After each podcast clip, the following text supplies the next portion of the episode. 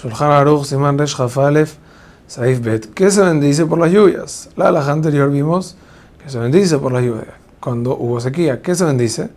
Se dice así: Modi Manachnu Lach, Oleja, Modi Manachnu Leja, Hashem Elokeinu, Betipa, Shorat Talanu, Beilupino, Maleshera Kayam, etc. Ulshonen, Urrina, Kamon, Galab, que es la partecita esa del Nishmat, hasta Enhem Yodubi Barehu, Echemha Malkeanu, Baruch Ata Hashem, que el Rob Aodaot. En caso de tener un campo, se dice Atov Veametiv solamente cuando tiene socio. Por si no tiene socio, dice Shejiano, porque Atov Veametiv es que el que benefició a mí y a otro.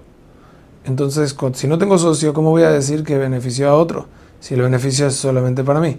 Un socio Goy y Kuti no cuentan para poder decir a Veametiv porque la persona no está realmente feliz con que ellos recibieron beneficio. Igualmente, en caso de tener esposa e hijos, a filo si no tiene socio puede decir a tu mametí porque el beneficio también le llega a ellos porque uno tiene parnasa.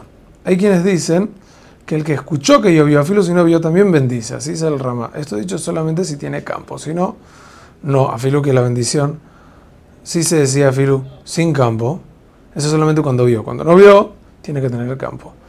El que vio un río seco y después de un tiempo lo vio lleno, Bendice Shehianu aún si no tiene tierra, porque se alegra de ver así el río. Trae Simha. Esto dicho es siempre y cuando no lo vea a diario. Si lo ve a diario, no tiene que decir, como siempre son las alajot de este tipo de cosas. Hazak Ubaruch.